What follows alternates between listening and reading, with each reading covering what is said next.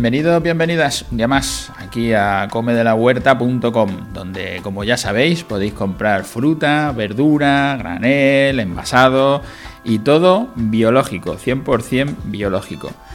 Hemos tenido un, un, programa hablando del calabizo, luego hicimos otro sobre un par de recetas muy fáciles para cocinar calabizo y hoy queríamos hacer una de la empanada gallega, otra receta más en el estudio, como siempre, yo, Pedro Vicente. Buenas, yo soy Coco. Y Coco nos empieza a contar otra vez más, otra recetita que también ha pasado por el filtro de la familia. Sobre todo el más pequeño, que se en pata negra. Si ese dice que es bueno, eso esto es bueno.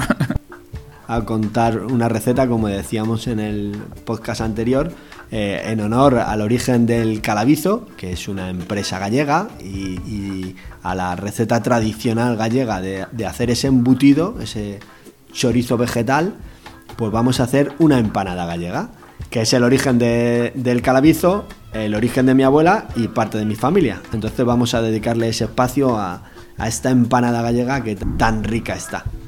Vamos a dividirla en, dos apartados. Eh, Podéis comprar una masa hecha, eh, nosotros preferimos hacerla en casa, ¿vale? De, cuestión de, gustos y de tiempo.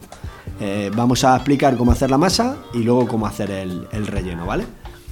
Para la masa necesitamos unos 500-600 gramos de harina de fuerza, de trigo en este caso, un sobre de levadura de panadería de 9 gramos, necesitamos agua templada, en el tiempo, templadita, eh, de 200, 250 mililitros aproximadamente, eh, sal al gusto, eh, dos o tres pellizquitos de sal y unos 100, 150 mililitros de aceite de oliva.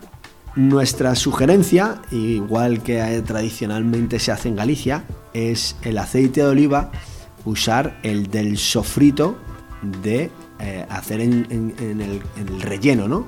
pues ese choricito que se le echa, ¿no? Esos, cebollita, todos esos ingredientes que se le echan a la empanada, pues se escurre el aceite y el, toque de pimentón que le, deja impregnado en el aceite le da a la masa ese color anaranjado que luego coge, que una vez dorado se pronuncia aún más.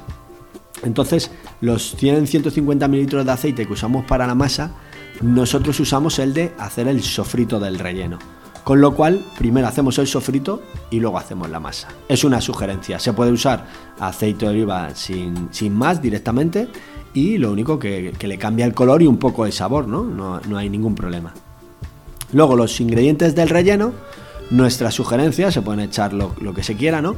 Pero nuestra sugerencia es echar 250 gramos de champiñones, una cebolla que sea mediana o grande, que sea hermosa, eh, un botecito de tomate triturado o que trituréis unos tomates en el, momento, un paquete de seitán eh, y un calabizo dulce o picante. Ahí está el gusto de cada casa.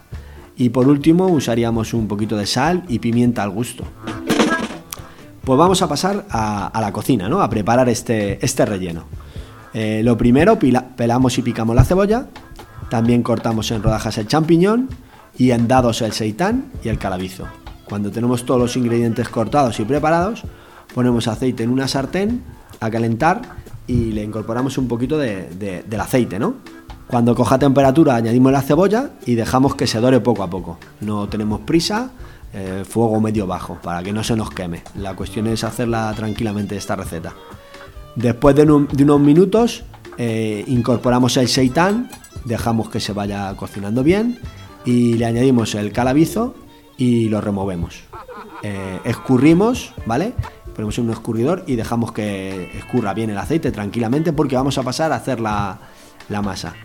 Eh, dejamos que mm, ese, aceite preparado para eh, utilizar en la masa. Si la opción no gusta, usáis aceite crudo para hacer la masa, ¿vale? Vale, antes de la masa lo que hacemos es poner la sartén con el tomate triturado y lo vamos a reducir un poco, ¿vale? Para que, para que espese un poquito. Le añadimos sal, pimienta, si le queréis echar alguna especia más, ¿vale? Es a vuestro gusto. Y incorporamos luego el resto de ingredientes, ¿vale? Escurridos ya sin el aceite, para que se impregnen y se hagan con el tomate. Y ahora sí, empezamos a hacer la masa. El, aceite que hemos reservado para hacer la masa, ¿vale? Cuidado que esté templado, ¿vale? Que no, que no tenga mucha temperatura. Habrá cogido ese toque de, pues, y el gusto de los, del seitán, de la cebollita, ¿no? Y del calabizo. Incluso eh, habrá soltado el color rojizo del pimentón. Le podemos añadir un poco más si es al gusto, como muchas recetas tradicionales que se le echa un poquito de, pimentón al aceite para que coja más color la masa. Originalmente se hace con carnes, con chorizos y, se hace así, ¿no? ese gusto del embutido se le infiere también a la, a la masa. Vamos a la masa. Preparamos en un bol el harina. Hacemos un huequecito en el centro, añadimos levadura y sal. Y vamos poniendo el agua que esté templada, vamos removiendo con una cuchara de madera para que se vayan mezclando bien todos los ingredientes y vamos incorporando poquito a poco el aceite y el agua para ir mezclando bien. Cuando hayamos eh, removido con la cuchara ya y pasamos a las manos y empezamos a amasar. Vamos boleando y añadiendo un poquito de, harina, ¿vale? En, la encimera para eh, manejar y trabajar esa, esa masa que nos tiene que quedar con un resultado más bien elástico y es importante que no se vaya quedando pegado en las manos ni en los dedos. Luego preparamos un bol, cuando ya lo hemos amasado del todo, preparamos un bol, le echamos un poquito de harina alrededor y lo tapamos con un paño. Y hay que dejarlo reposar aproximadamente una hora, ¿vale?